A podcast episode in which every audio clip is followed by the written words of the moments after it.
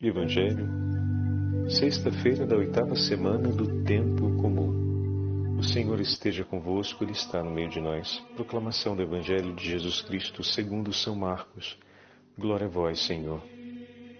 Tendo sido proclamado pela multidão, Jesus entrou no templo em Jerusalém e observou tudo. Mas como já era tarde, saiu para Betânia com os doze. No dia seguinte, quando saíam de Betânia, Jesus teve fome. De longe, ele viu uma figueira coberta de folhas e foi até lá ver se encontrava algum fruto. Quando chegou perto, encontrou somente folhas, pois não era tempo de figos. Então Jesus disse à figueira: Que ninguém mais coma de teus frutos. E os discípulos escutaram o que ele disse. Chegaram a Jerusalém. Jesus entrou no templo e começou a expulsar os que vendiam e os que compravam no templo derrubou as mesas dos cambistas e as cadeiras dos vendedores de pombas. Ele não deixava ninguém carregar nada através do templo e ensinava o povo, dizendo: Não está escrito, minha casa será chamada casa de oração para todos os povos? No entanto, vós fizestes dela uma toca de ladrões. Os sumos sacerdotes e os mestres da lei ouviram isso e começaram a procurar uma maneira de o matar. Mas tinham medo de Jesus porque a multidão estava maravilhada com o ensinamento dele. Ao entardecer, Jesus e os discípulos saíram da cidade. Na manhã seguinte, quando passavam, Jesus e os discípulos viram que a figueira tinha secado até a raiz. Pedro lembrou-se e disse a Jesus: Olha, mestre, a figueira que amaldiçoaste secou. Jesus lhe disse: Tende fé em Deus. Em verdade vos digo: se alguém disser a esta montanha, levanta-te atira-te no mar, e não duvidar no seu coração, mas acreditar que isso vai acontecer, assim acontecerá. Por isso vos digo: tudo que pedirdes na oração, acreditai que já o recebestes, e assim será. Quando estiverdes rezando, perdoai tudo o que tiverdes contra alguém, para que vosso Pai que está nos céus também perdoe os vossos pecados. Palavra da salvação. Glória a vós, Senhor. Sexta-feira da oitava semana do Tempo Comum, em nome do Pai, do Filho e do Espírito Santo. Amém. Queridos irmãos e irmãs, acompanhando a Santa Liturgia, hoje damos início à nossa meditação com o décimo primeiro capítulo do Evangelho de São Marcos.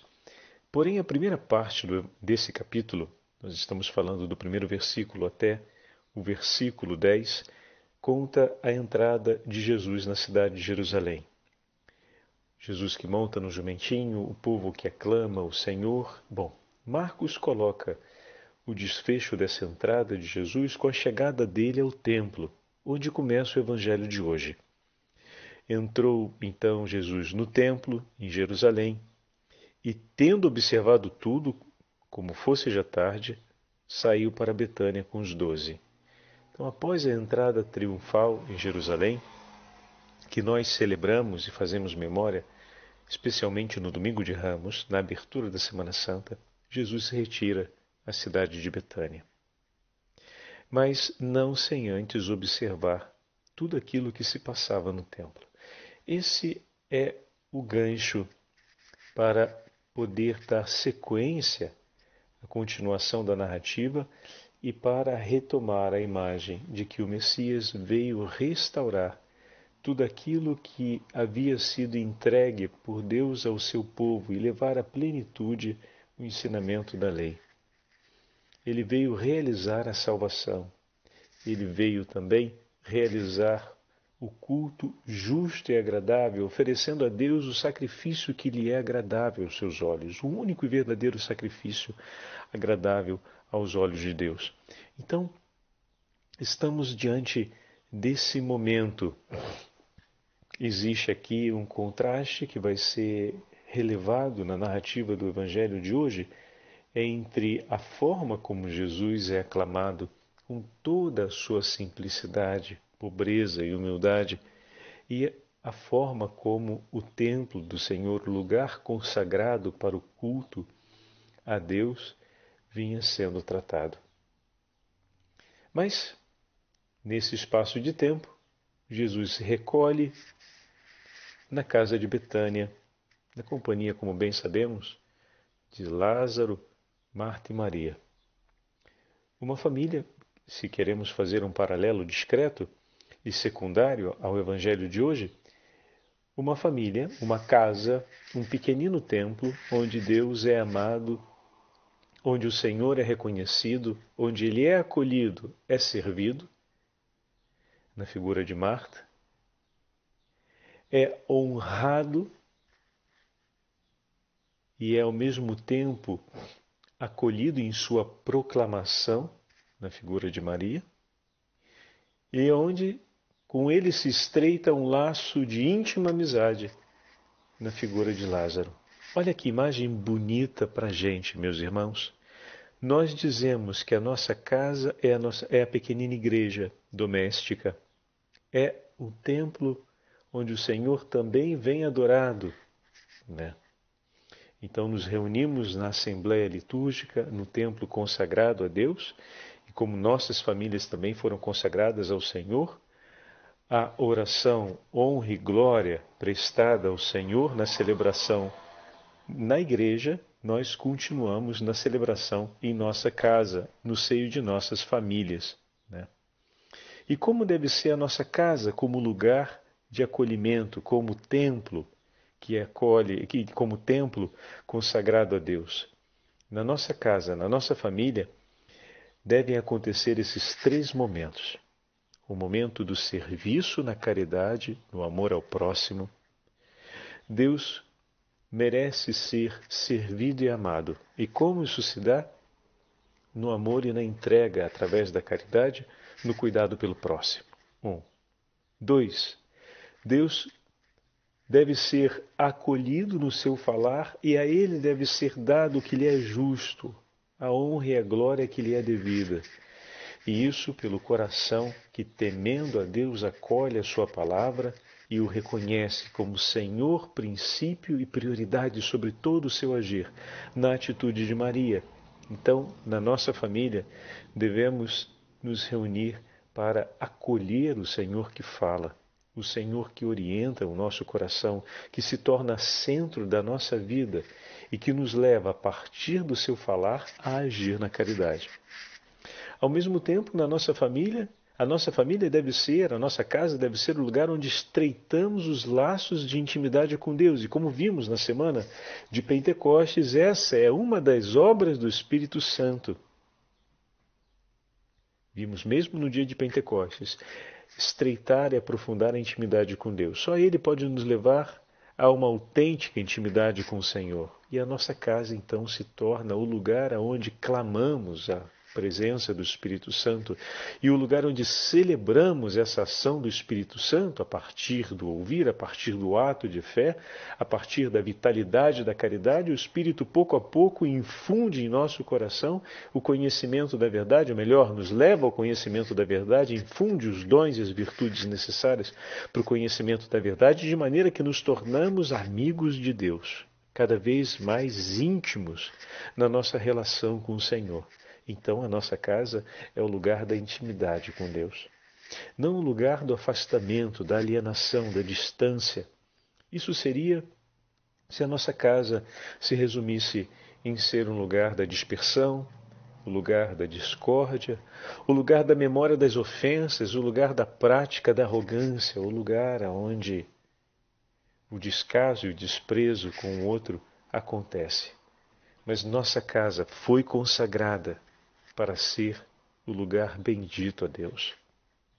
Não o lugar onde se vive o, o comércio do tempo, onde fazemos negócio sobre o uso do nosso tempo, com que nos interessamos, com que nos, nós temos apetite ou vontade. Né? Muitas vezes a casa se torna, ou pode vir a se tornar, o lugar da guerra pelas individualidades quem pode mais, quem impõe mais, quem exige mais, quem se expande mais, e não o lugar da entrega, o lugar da oferta, o lugar da partilha, o lugar onde o tempo com o outro se torna, por excelência, um tempo sagrado e praticado.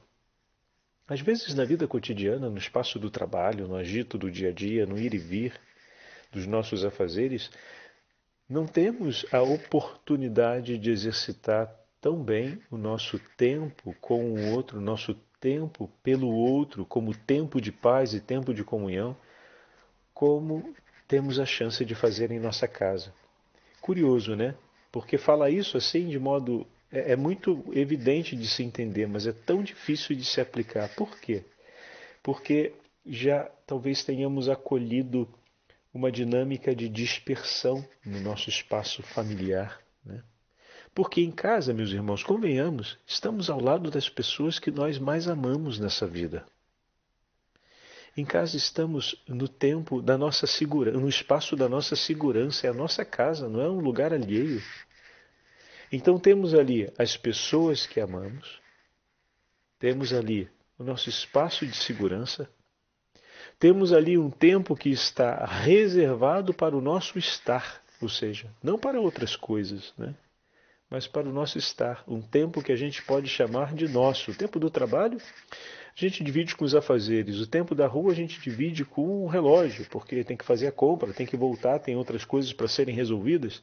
É verdade que na nossa casa também temos afazeres e temos atividades, mas é o tempo do nosso estar, e nós dizemos sempre: estamos em casa. É um tempo que a gente pode dizer ser mais nosso, né? E como vivo esse tempo meu? E como tem sido a qualidade da relação com as pessoas que eu amo? Como tenho vivido e como tenho consagrado e dado significado a esse espaço de segurança na minha vida?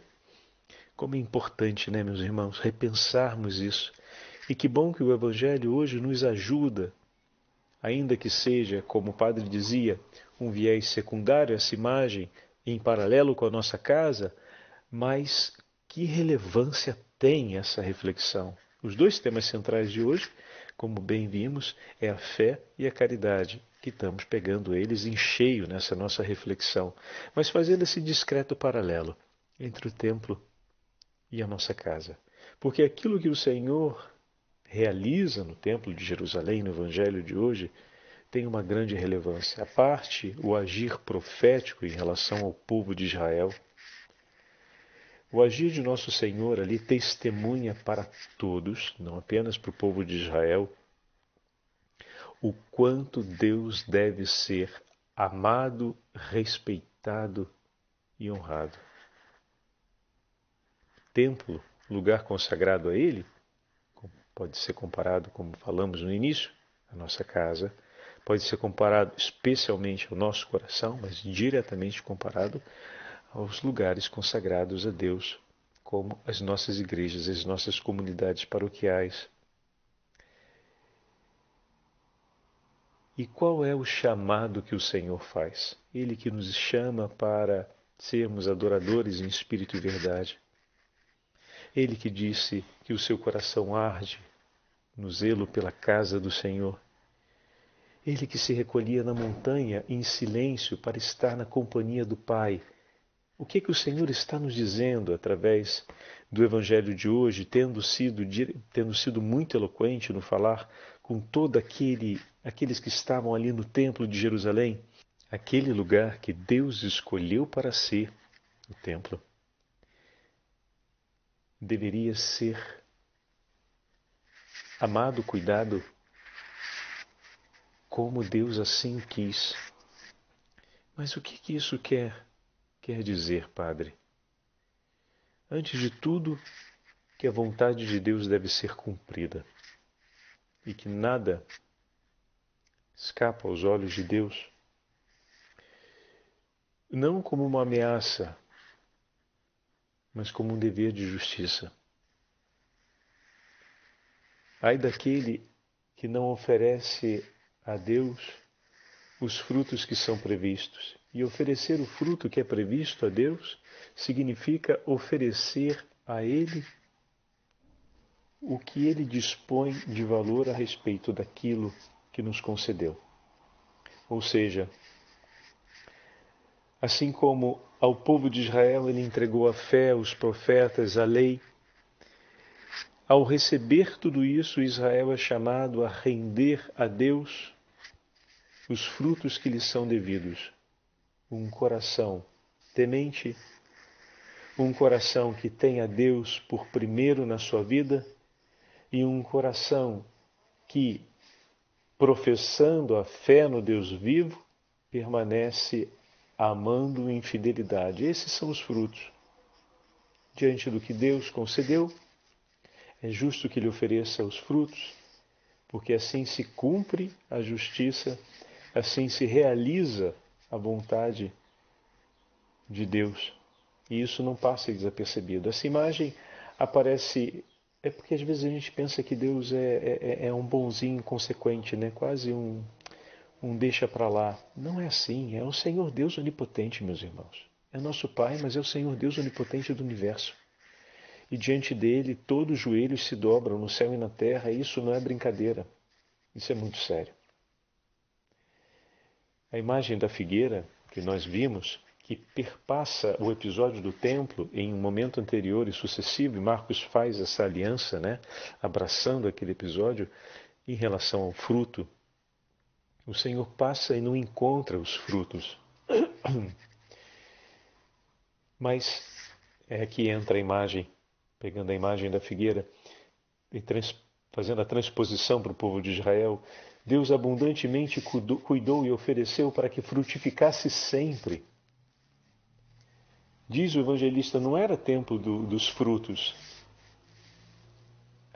Figueira apresentava somente folhas secas e o Senhor a amaldiçoou, ou seja, lançou sobre ela a consequência daquilo que era sua infertilidade a sua é, falta de fertilidade, sua infertilidade, perdão. Né?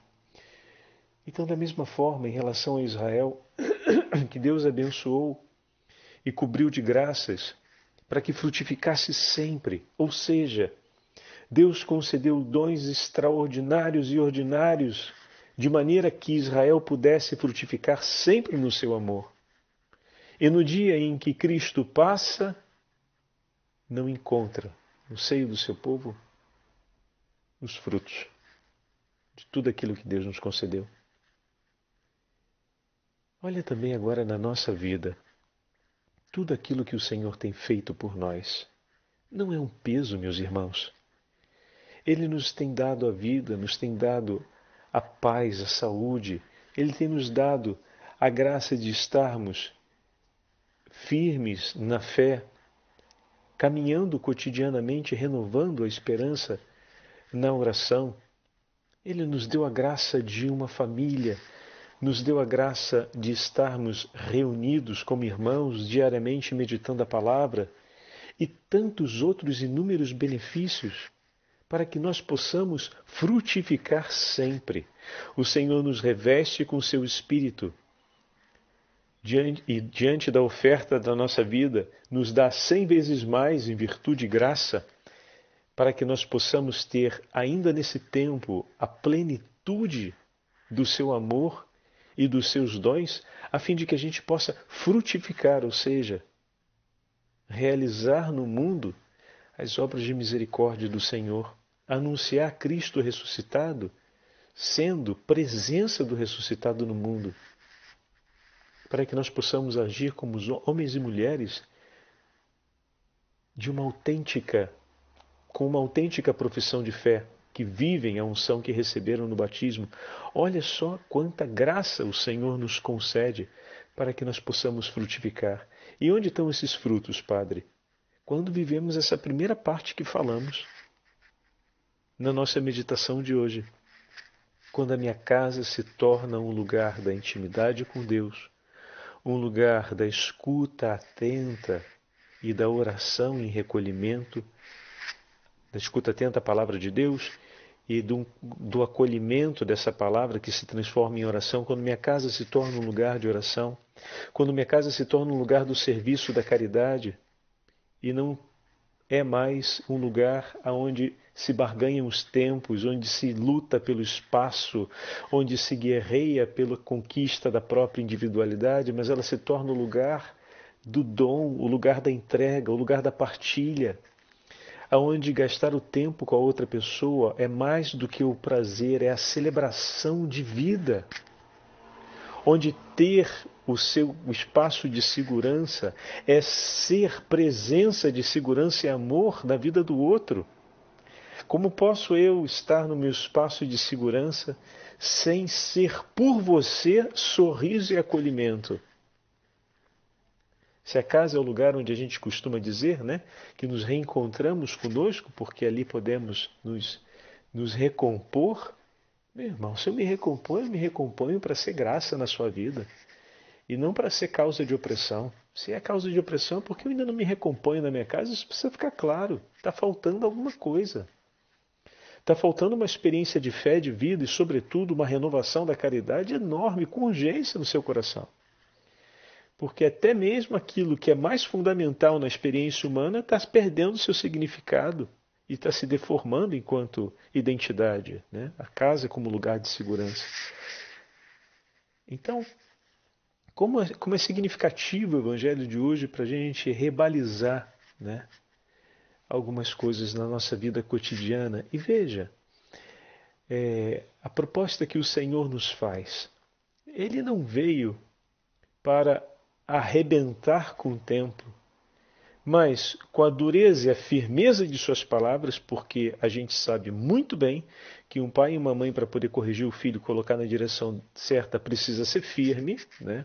Até mesmo a madeira precisa receber a força do fogo sem que a destrua, para que ela ganhe a maleabilidade justa e possa adquirir a forma que é adequada. Assim se faz com a madeira para que ela adquira o movimento, a sinuosidade necessária, por exemplo, para ser usada no casco de um navio. Assim a gente faz até com as vigas mais rígidas de metal, para que elas possam adquirir a forma oportuna para que se chegue a, ao instrumento desejado ou a, a, forma desejada para construção, seja na construção civil, seja na construção de um bem de consumo. Então, da mesma forma, Deus precisa falar muitas vezes com firmeza e de maneira dura, não para somente convencer o nosso coração do que é certo, porque Deus, quando fala com firmeza, meu irmão, quem não se convence, por favor, né? Quantas vezes Deus é duro e é duro para colocar as coisas no eixo. Assim a mamãe foi dura em casa muitas vezes, o papai foi duro em casa muitas vezes, a avó, o avô, enfim, cada um na sua experiência conheceu o que é a firmeza de um coração que sabe muito bem, tem claro aquilo que é necessário não pode deixar isso passar para que as coisas não se dispersem. Então, com essa firmeza e dureza, o Senhor fala no Templo de Jerusalém para que o coração dos homens não se dispersem não como um falar de condenação contra os homens, mas de condenação contra a dispersão, contra a mentira, contra o abandono da verdade que estava acontecendo, para que aqueles que ali estavam pudessem voltar ao conhecimento da verdade, sair da dispersão e retomar de novo a centralidade em Deus. Muitas vezes Jesus será duro conosco com essa finalidade.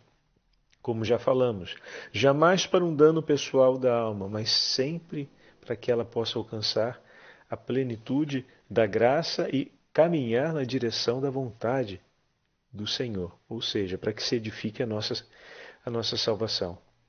Então, com muita propriedade, o Senhor falou e hoje ele também fala conosco, faz esse chamado. Né? Como é bom saber que o Senhor está por nós, por nós. E essa meditação de hoje está se, tá se mostrando um grande chamado para repensarmos a nossa sensibilidade dentro do nosso espaço familiar. E quais são as medidas para isso, Padre? Nós já as conhecemos e hoje, na segunda parte do Evangelho, o Senhor coloca isso bem evidente. Ao verem a figueira seca, Pedro toma a palavra e diz: Rabi, olha ali a figueira que o Senhor amaldiçoou, ela secou, rapaz, até a raiz, olha, o negócio foi feio mesmo. Jesus fala com Pedro a respeito da fé. Aqui, Marcos amarra aquela afirmação de Jesus a respeito da fé, a respeito da montanha, que vai aparecer no Evangelho de Mateus em um outro momento, e no Evangelho de João também, em um momento um pouco diferente Marcos aqui o amarra exatamente nessa hora. É preciso que tenhamos fé. E ter fé não significa outra coisa senão permanecer confiando em Deus e vivendo o dom que o Senhor nos concedeu. Ensina São Cirilo de Jerusalém, falando a respeito da fé, ele comenta o seguinte: E não somos só nós, os que trazem o nome de cristão, que vivemos da fé. São Cirilo aqui agora observa que a fé é uma característica própria presente no coração do homem. O homem tem à disposição a fé. Agora, fé cristã é o dom que o Senhor nos dá, infuso por obra do Espírito Santo, a fim de que nós possamos chegar até Ele e esperar nele todas as coisas na nossa vida. Vamos entender. Todos os homens vivem dessa maneira, ou seja, vivem sob a regência da fé. Mesmo os que são estranhos à igreja e à nossa a, a, a igreja, ou seja, a identidade cristã. É pela fé no futuro que duas pessoas que pouco se conhecem contraem um matrimônio. Né? Elas têm fé que no futuro elas vão conviver em estreita harmonia. A agricultura baseia-se na confiança de que os trabalhadores, que, perdão, de que os trabalhos empreendidos darão frutos. Os marinheiros depositam a sua confiança num frágil esquife de madeira preparado pelas próprias mãos e que se lança ao mar a maior parte dos empreendimentos humanos assenta na fé. Toda a gente acredita em certos princípios. E nós acreditamos em quais princípios, meus irmãos? Olha aí o Evangelho, olha aí os valores que São Paulo vai nos ensinar nas, na carta aos Colossenses, que vai nos recordar depois na carta aos Efésios. Olha aí os dons e as virtudes que são concedidas pelo Espírito Santo na carta aos Gálatas. Olha tudo que o Senhor nos ensina no Sermão da Montanha. Olha aqui todos os parâmetros que nos foram entregues pelo Senhor, todos os princípios para o fundamento de uma vida edificada na paz todos os princípios e fundamentos para nós podermos consolidarmos uma família com as três características que falamos: lugar da caridade, lugar da oração, lugar da intimidade com Deus. Então aí nos foram entregues esperam para que nós possamos colocar esses princípios ao centro do nosso agir, ao modo de vermos uns aos outros, ao modo de nos tratarmos, ao modo de celebrarmos o nosso ser família, o nosso estar juntos. Rendermos graças a Deus cotidianamente e rendermos também em família. Olha esse mês de maio, estamos chegando agora na reta final do mês de maio e a oração do Rosário. Quantas graças não recolheram em favor das famílias pelo mundo inteiro, inclusive da nossa. Então caminhemos firmes, acompanhando o que o Senhor nos fala e seguindo os dois pontos que ele colocou. É importante que tenhamos uma fé firme e nos foi dado o Espírito Santo para tal. E é importante que nós façamos a escolha de vivermos na caridade. Aqui chegamos. Por isso, vos digo, versículo 24: Tudo quanto suplicardes e pedirdes, crede que recebereis. E assim será para vós. E quando tiverdes orando, se tiverdes alguma coisa contra alguém, perdoa-lhe, para que também o vosso Pai que está nos céus vos perdoe as vossas ofensas. Fé e caridade. Que o Senhor renove e fortaleça no nosso coração cotidianamente. O Senhor esteja convosco, Ele está no meio de nós. Pela intercessão de São Cirilo de Jerusalém e da Santíssima Mãe de Deus, Rainha do céu e da terra, abençoe-vos o Deus Todo-Poderoso, Pai, Filho e Espírito Santo. Amém.